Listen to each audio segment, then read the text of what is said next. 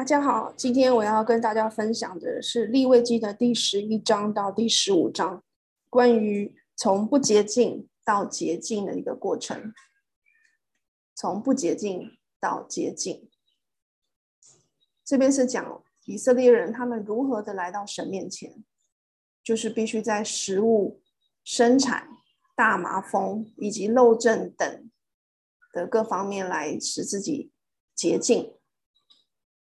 那首先，第十一章讲的就是洁净与不洁净的食物，重点就在于呢，神规定了以色列人在当时摩西的律法时代，不可以吃也不可以摸那些不洁净的动物。对犹太人来说呢，有些行为在道德上不是错的，可是呢，却会使他们不洁净，以至于他们就不能够参与犹太教的礼仪。那这些所谓的不洁净或者是被玷污的人呢，不适宜参与宗教的仪式，一直要等到他们得到洁净为止，他们能够才能够再度的参与。那神对食物做出限制哦，教导以色列人哪些可以吃，哪些不可以吃。原因主要有三个，第一个是要确保这个以色列民族全族的健康。例如，神就不准许他们吃鸟兽类哦，大部分的鸟兽类都不能吃，因为那些鸟类呢，通常都是吃那些腐烂的尸体。那如果你又在吃那些鸟的话呢，就很容易呢传染到疾病。第二个原因呢，是使他们与其他各族有别。例如呢，当时的异教徒通常都是以猪来献祭，所以呢，神就不准以色列人吃猪肉。第三个原因，也是最主要的一点，就是神要借此来提醒以色列人，住在他们中间的神是圣洁的。住在他们中间的神是圣洁的。那在第十一章的一到八节呢，告诉我们洁净的动物呢是蹄分两半的，还有倒嚼的，蹄分两半的跟倒嚼的。会倒嚼、会反刍、倒嚼的动物，意思就是它们的蹄呢，这个动物的蹄必须要完全的分开。例如牛啊、绵羊、山羊、鹿等。那不洁净的动物是猪，它们的蹄没有完全分开，还有骆驼、沙番、兔子等等。在这个属灵上的应用呢，就是说基督徒要默想神的话，所以要倒嚼。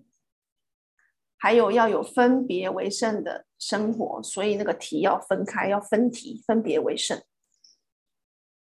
还有呢，神也借着禁止以色列民食用一些容易传染疾病的肉类，来保护他们的健康。因为当时的时代还没有冷冻的设备，那也没有什么，就是在这个家畜上使用抗生素的这个技术，所以就要格外的小心。那从第九节到第十二节，讲到洁净的鱼类，洁净的鱼类是有翅、有鱼翅，然后有鳞片的，有翅有鳞的。那像是鳝鱼啊、鳗鱼啊、贝壳类这些水产呢，因为它们没有翅也没有鳞，所以都是不洁净的。那属灵上的应用就是鱼鳞呢，一般是被视为基督徒生命的盔甲，在一个充满敌意的世界里会做它的保护；而鱼翅呢，就则象征神的能力，这个能力使它可以航行于世界上，而不被这个世界所战胜。蛮有趣的，有这些象征的意义。当然，我们现在是没有这样的，我们现在的食物是没有这样的分别啦，只有。不能够吃的就是呃血，还有就是被勒死的牲畜嘛。那第十三节到第十九节讲的是说，会捕食其他动物的雀鸟是不洁净的。会捕食其他动物的雀鸟，例如像鹰、老鹰、秃秃鹫、蝙蝠。蝙蝠它并不是鸟类，但是。这个希伯来文这个的鸟呢，是比我们现在的鸟的这个这个中英文使用的这个鸟的意义都还要广。他们的鸟就是只会飞行的东西，所以蝙蝠呢，它虽然不是鸟类啊，在我印象中好像是哺乳类，是吗？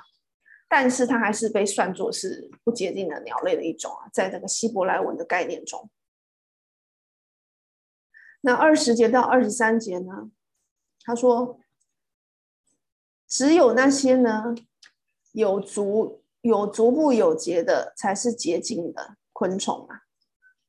这边是讲到昆虫，就譬如说蝗虫啊、蚂蚱啊、蟋蟀、蚱蜢这些是有足有脚的，然后有节的，这些就是算洁净的。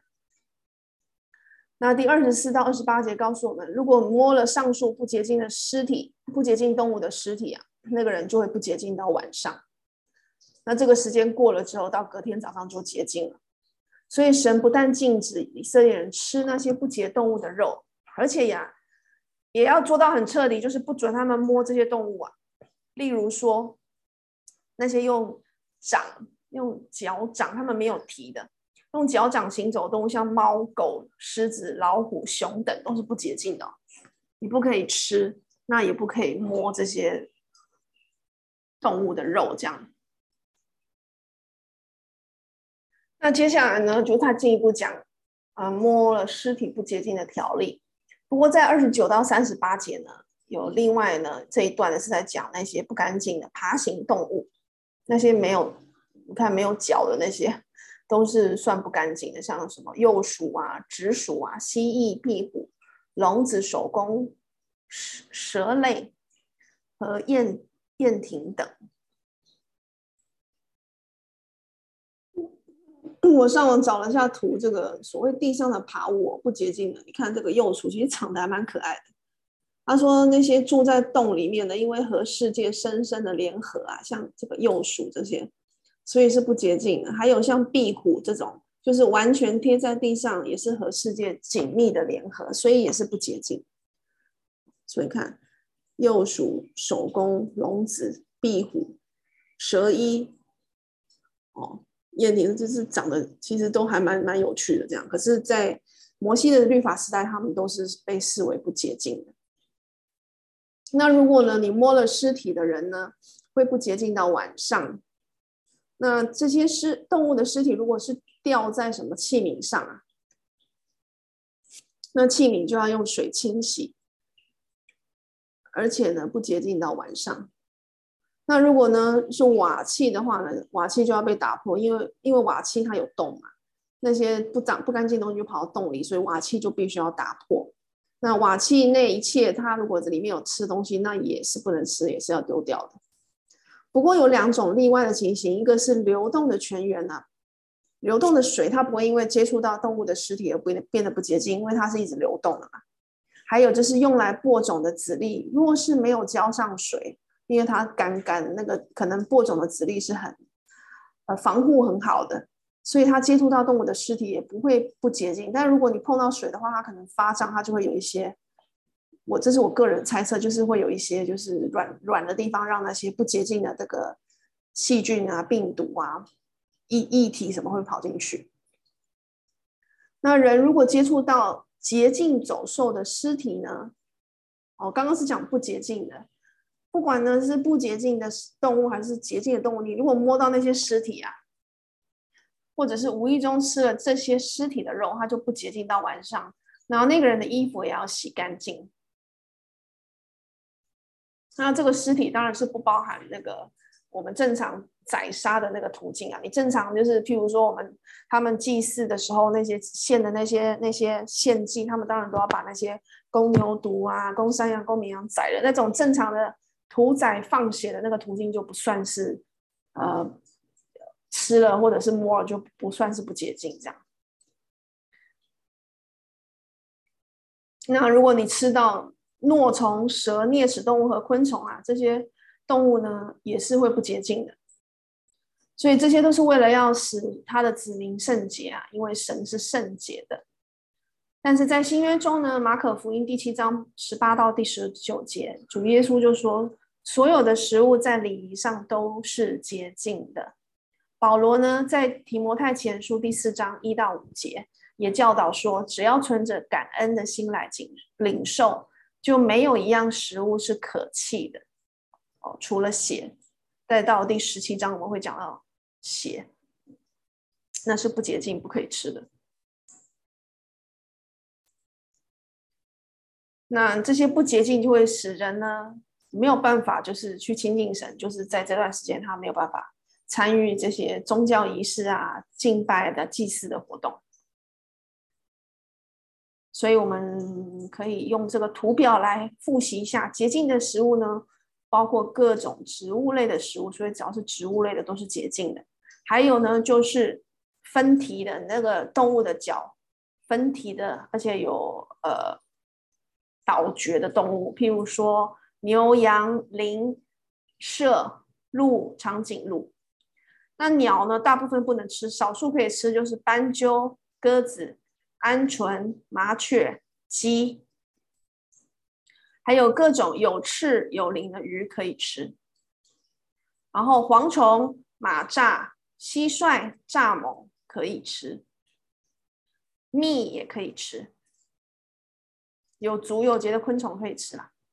那不洁净的食物就是所有的非反觉的那些动物啊，不不会反觉的动物，然后还有。没有分体的动物，还有爬行的动物，还有大部分的鸟，哦，大部分的昆虫，还有脂油跟血，以及那些无鳞无翅的鱼，都是不能吃的。像那些什么鲨鱼啊、章鱼啊等等，都是不能吃的，因为它们无鳞无翅嘛。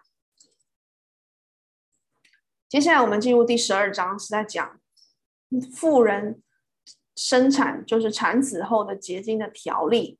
那我们要注意到这一章的规定是为了顾念产妇恢复的需要。为什么妇人生了孩子会被视为不洁净呢？那是因为呢，妇人在生产之后会有一些液体流出，恶露、恶露流出啊，那些是不干净的液体，所以是不洁净的。所以必须要等嗯一段时间之后呢，妇女的身体就是完全的恢复了之后呢，才能够算是洁净。那我们不晓得原因，但是生男跟生女是不一样的。我想神有他的，因为这人是他造的嘛，万物都是他造的，他很理解，就是必须呃遵守这样的这个，就是在家里休养的期间呢、啊，是对孩子跟对这个父对母亲来讲是最安全的。所以如果是生男孩的话呢，要不洁净七天，然后呢家居三十三天，所以总共要就是在家。满四十天，你才可以算为洁净。然后生女呢，哦，就是不洁净十四天了。家居六十六天，总共要满八十天。生男孩子要注意，在男婴的第八天要给他行割礼。那满了这些天数之后呢，就可以献祭了。啊、献什么祭呢？一个是献赎罪祭，用雏鸽或者是斑鸠来做赎罪祭。那燔祭就是用羊羔，或者是雏鸽，或者是斑鸠。所以妇人生了男孩就不洁净七天哦，好像在月经污秽的日子一样。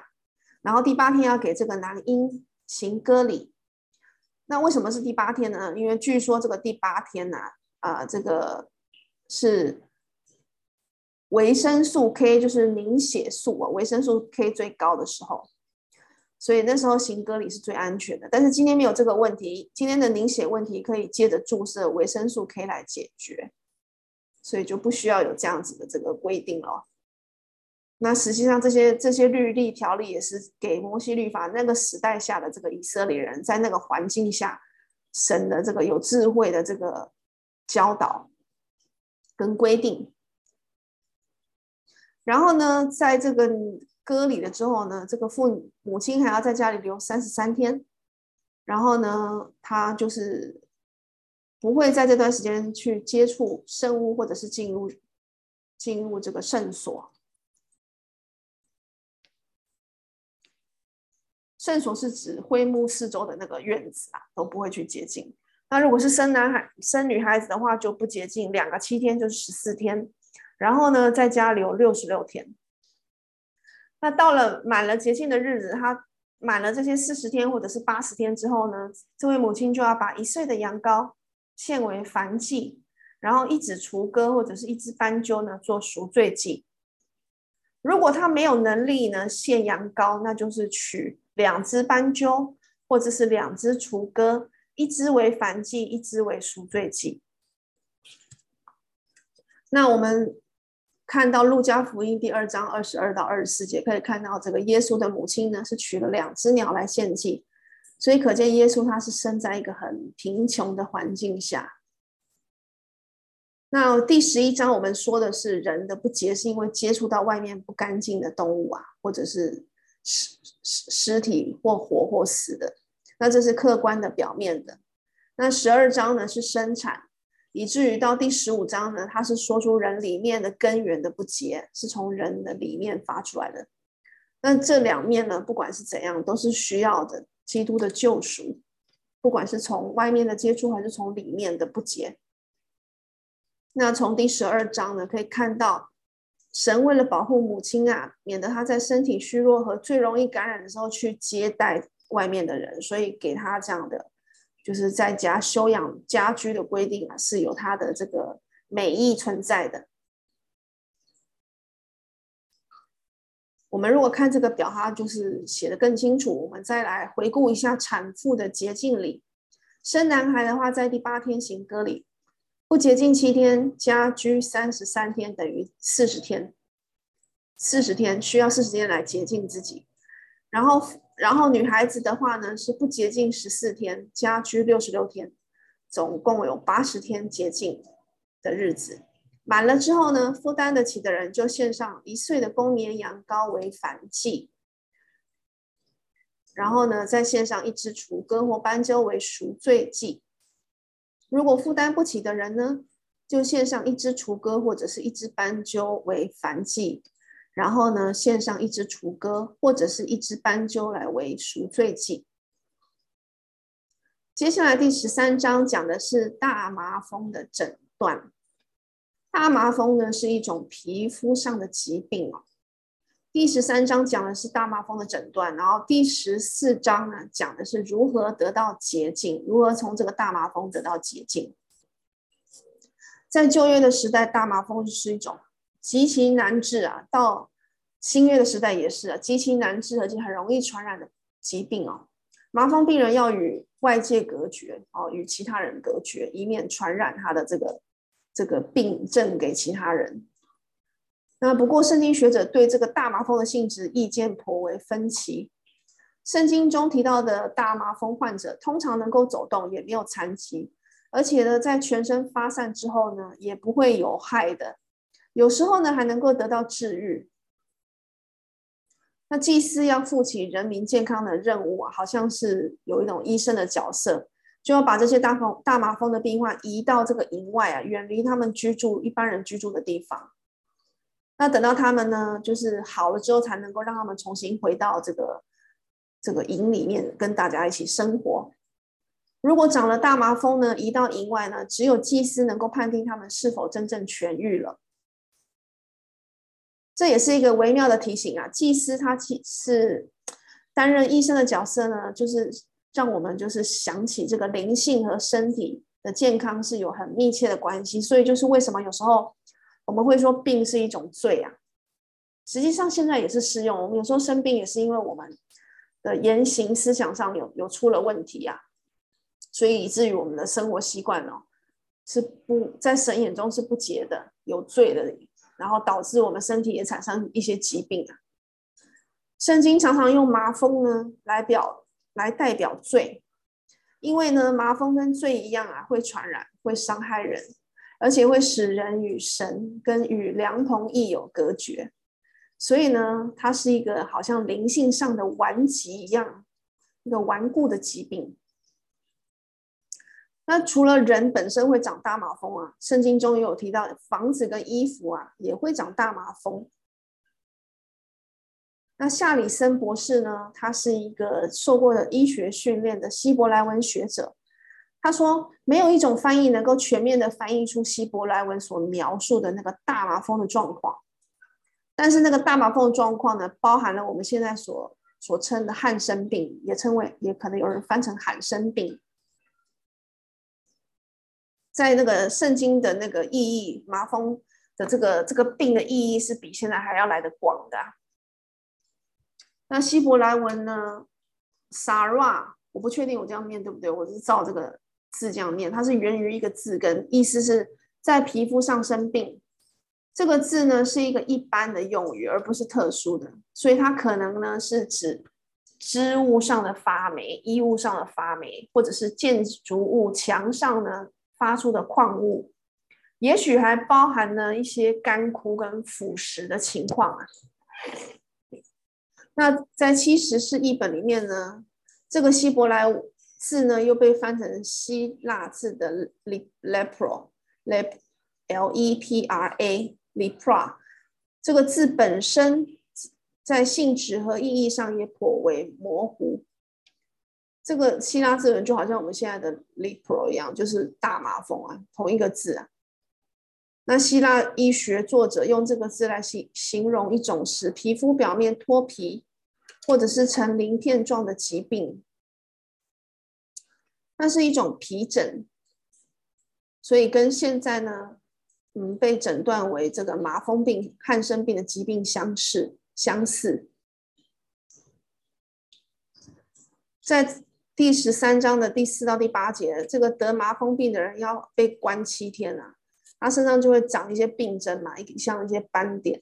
然后，如果那个斑点如果发散呢，发散开来，祭司就要把它再关七天。如果病情呢似乎受到控制呢，祭司就会宣布那个人是洁净的。那如果在第二次的检查后，那个疾病还是在皮肤上发散啊，祭司就要宣布他为不洁净的。它就变成好像一种旧病或者是一种慢性病。不过奇怪的是，如果一个人全身都变为白啊，这个是圣经记载在第十二到第十三节，那个疾病就不再活跃。如果全身变得白白的，那祭司就会宣布那个人成为洁净了。那如果是有红肉显显现出来，那就是不洁净，那就是大麻风。不过呢，有一阵子如果红肉呢又复原又变白了之后，那那个人就会再次被算为洁净。接着呢，是跟着关乎长疮的三种诊断啊，这就比较稍微更加细腻。譬如说，它的毛变白了，哦，然后那个疮就是好像在皮上面，然后毛变白，那是不洁净，就是大麻风。那如果没有发散呢，那就算算是洁净了。还有一种就是大麻风引起的火斑。如果火斑呢，在七天的观察期内呢散开，那就是大麻风；如果它只是红肿火毒，就不是大麻风。等等等等这些细节，就是还有到二十九啊，呃，到三十九我就不细，就不要再讲了。这样子，就大家可以自己翻阅圣经。然后，如果是四十到四十四节，那个正常的秃头啊，就是跟大麻风引起的这个秃头是要有所区分的。大麻风病人是一个不幸的人，他要自己住在以色列的营外，然后把他的衣服撕裂，蓬头散发。每当有人接近他，就要蒙着上唇或胡子，喊叫说：“不洁净了，不洁净了。”这也是一种古代预防传染的方法，让人就是离他远一点。所以呢，隔离独居是一个预防传染病散播的可以接受的医学程序，就是到现在也是适用的。所以 COVID-19 为什么要隔离？也是避免它再传染开来。那四十七节到五十九节讲的是衣服上的大麻风哦，那可能是指羊毛或者是麻布的衣服，或者是皮的物件上面的发霉。那夏里森解释啊，他说霉是从死去或腐烂的动物或植物中长出来的真菌，而且会一片一片的出现。他他说这个属灵的应用就是说呢，真菌的生长会影响整个物件。就好像感染了罪一样，那个罪会影响到人的个性的各个方面。所以呢，耶和华的子民无论是外或者是内，都必须要去纯净清洁的。所以我有做了一些，就是网络上面的这个查阅，就是利未记的大麻风，它在那个时候指的是比较单纯的皮肤病啊，跟现在今日医学界诊断的麻风其实是不。不完全相同的。以古代的医学来讲哦，真正的患大麻风的病人大概是很难痊愈的。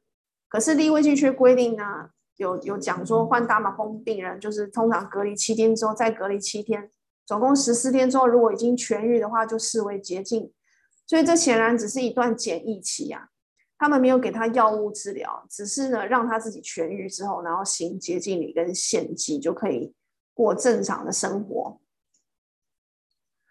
所以跟我们现在的这个所谓的汉生病啊的大麻风是不一样的。我们现在的呃，等一下我们会介绍现在的这个大麻风是会怎样。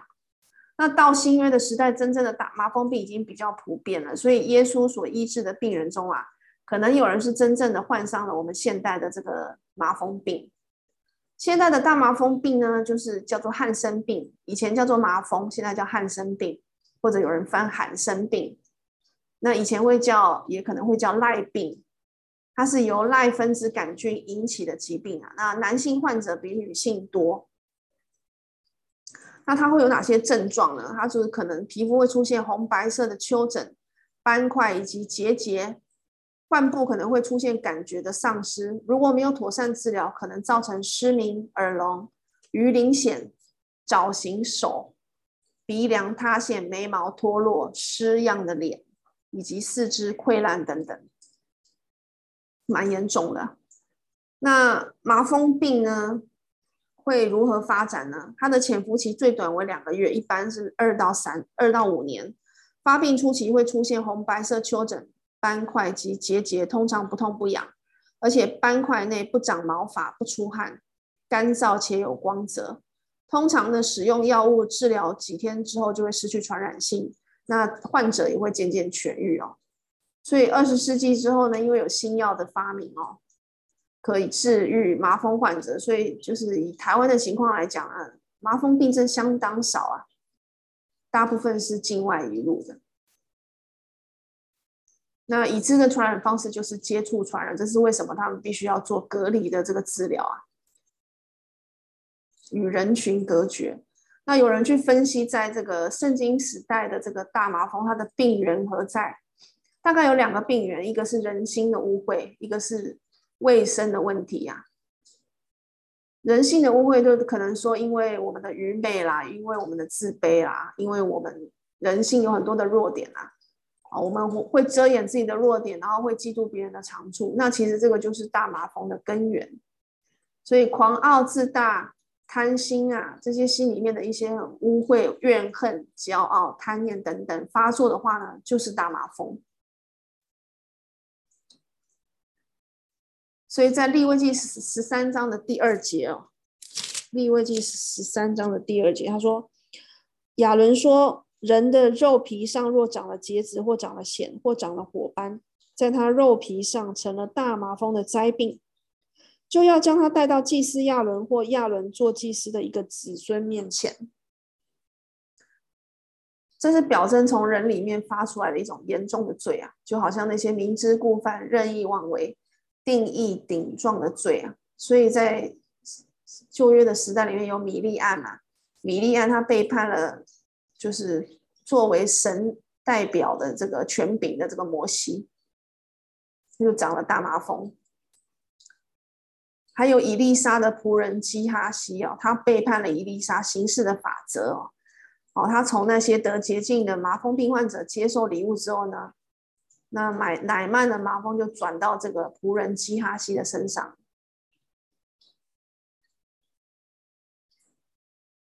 不过也并不是所有的这个麻风病患啊，圣经中麻风病都是犯罪的结果，只是有时候是作为一种犯罪的代价。然后有人是这样讲。那其实有时候很多是一种卫生上的原因啊，卫生上的这个习惯不好而而感染大麻风，好像就是发霉啊，像房子跟衣服发霉一样。那第十四章是讲大麻风的洁净的条例，如果你买了这个洁净的这个这个隔离的日期之后，你你没有再发散了，这个大麻风就视为洁净了。这时候呢，麻风病患者呢就有所谓痊愈后的洁净礼仪。首先呢，祭司要在营外查看他，如果痊愈了，这个病患这个痊愈的人呢，就要献上两只洁净的火鸟，然后香柏木朱红色线，还有牛膝草。香柏木呢是高的树，那牛膝草是很矮的植物，所以就象征呢，所有的人哦，所有世上的一切生物，不管从高到低的，都都包含在里面。那朱红色的线呢，是跟以赛亚书一章十八节所说的罪有关，这里可能象征的是神对罪的审判。那一只有两只洁净的火鸟嘛，一只要载在活水上，另一只呢要和香柏木。朱红色线，还有牛膝草，一同蘸于被宰之鸟的血中，要用这个血在得洁净的麻风病患者身上撒七次，然后呢，宣布他为洁净人，其后那只火鸟就可以自由的飞去。今天一个罪人存着信心和悔改的心归向主的时候，基督的死和复活啊，就是这两只火鸟象征的，一个是被杀了死。一只鸟，它被放了，象征活复活，就被算在呢这个他的基督的账上。这样子呢，在神眼中啊，这个人啊，他就是洁净的了。那得洁净的麻风病患洗了衣服，剃去毛发，并用水洗澡，就可以进入营内。但是呢，仍然要在自己的帐篷外居住七天。七天之后呢，他要再度剃发、洗洗身，这样就被宣布为洁净了。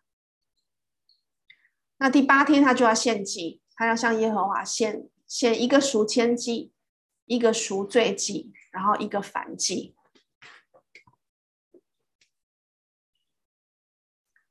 然后祭司要用祭牲的血抹在麻风病患者的耳朵、手和脚上，代表他听神的话。遵从神的旨意和行在神的道上。那如果他贫穷的不能献上所要求的祭牲，他就可以用两只斑鸠或者是两只雏鸽，一只做赎罪祭，一只做燔祭。但是呢，这个羊羔呢是不能省的，他还是必须要取羊羔来做赎愆祭。那赎愆祭、赎罪祭和燔祭要与素祭一同献上。那在第十四章的后半段讲的是房屋的麻风病哦，房屋的麻风病通常是指就是某种真菌啊发霉啊干枯腐蚀，石块墙上长出霉斑，或者有碎屑盐霜似的斑点。这个我在台湾的家里面都有啊，这房屋的墙壁，它可能跟地方潮湿有关。那耶和华要求人做的准备工作，就是也是祭司呢。还没有进去查看这个灾病之前呢，要把房子先腾空啊，以免房子里面的东西都不不洁净，就把东西都清出去，或者呢需要把房子锁起来。那首先呢，就是受感染的那个部分要挖出来扔掉，可能是石头的部分。那如果还继续蔓延呢，就要把衣服焚烧，然后整座房子都拆毁。那如果房子的麻风病受到控制，祭司就给房子进行洁净的礼仪。就这个礼仪就跟麻风病患的礼仪是相似的。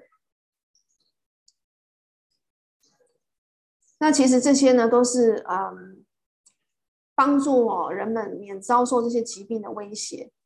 虽然人们不一定明白其中医学上的道理，但是顺服这样的这个程序呢，有助于保障人民的健康啊。并且在道德与灵性上呢，也能够不受罪与邪恶的玷污。啊，我们来复习一下大麻风痊愈的洁净礼。第一步，你要恢复你属灵的地位，要怎么样做呢？第一个，用瓦器盛活水，活水就是那些新鲜的水。然后呢，把一只洁净的火鸟啊载在上面。然后呢，用香柏木、朱红色线和牛膝草。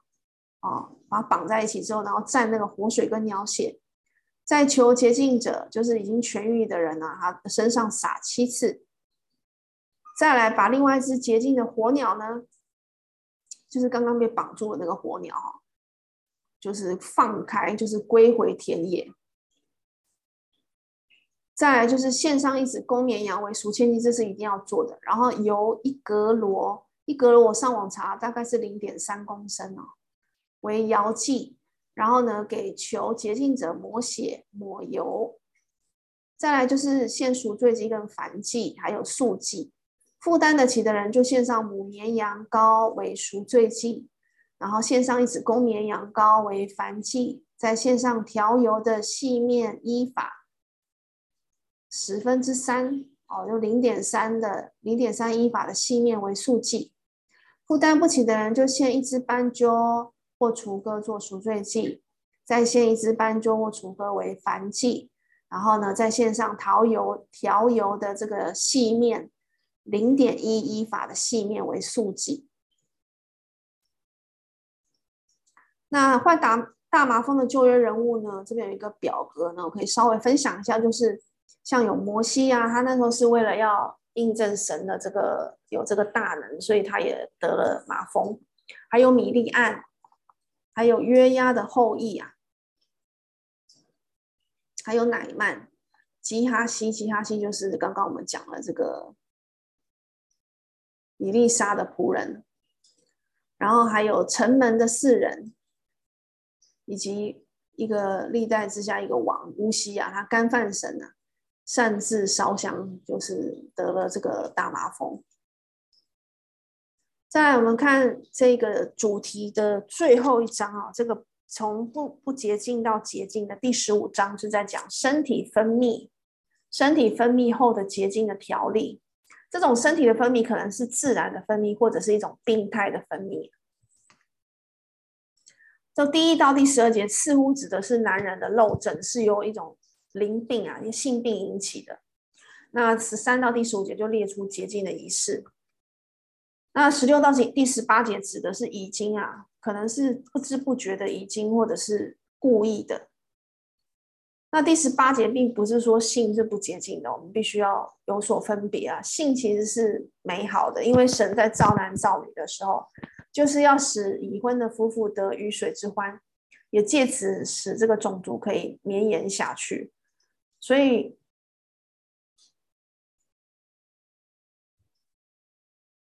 以希伯来书第十三章第四节告诉我们：婚姻人人都当尊重，床也不可污秽。因为苟合行淫的人，神必要审判。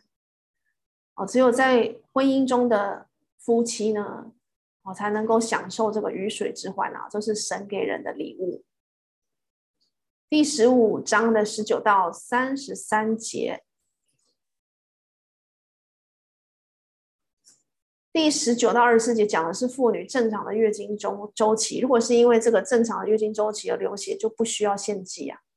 那二十五到三十节指的是跟月经无关的血漏，因为这个是不正常的情况，所以呢，就需要献祭啊。在洁净之后、痊愈之后呢，分泌之后就需要献祭。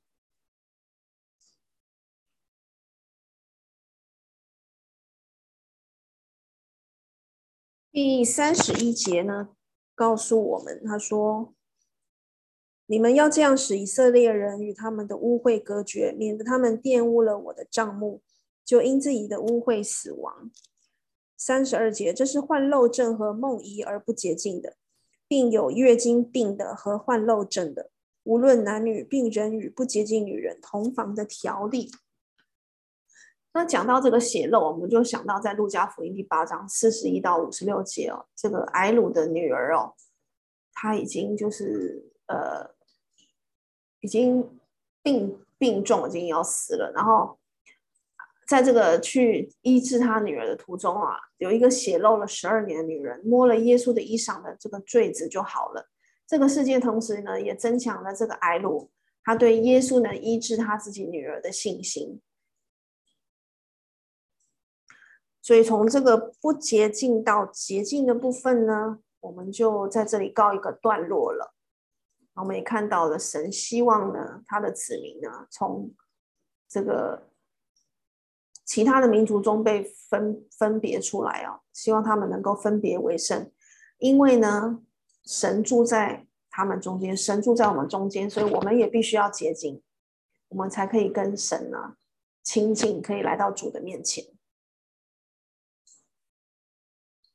应用在今天呢，其实是一种就是我们在道德行为上、思想上的这种跟世界的分别是非常重要的。那下一节课呢，我要跟大家分享很重要的立位记的第十六章赎罪日的部分，这可以说是犹太人的这个日历里面最重要的日子。这一章我会，就是我们期末考的时候呢，也会把它就是列入考试的题目之一，要把这个赎罪日的这个过程呢。他所献祭的这些历程一步一步的把它交代出来。那我们就下次见喽拜拜。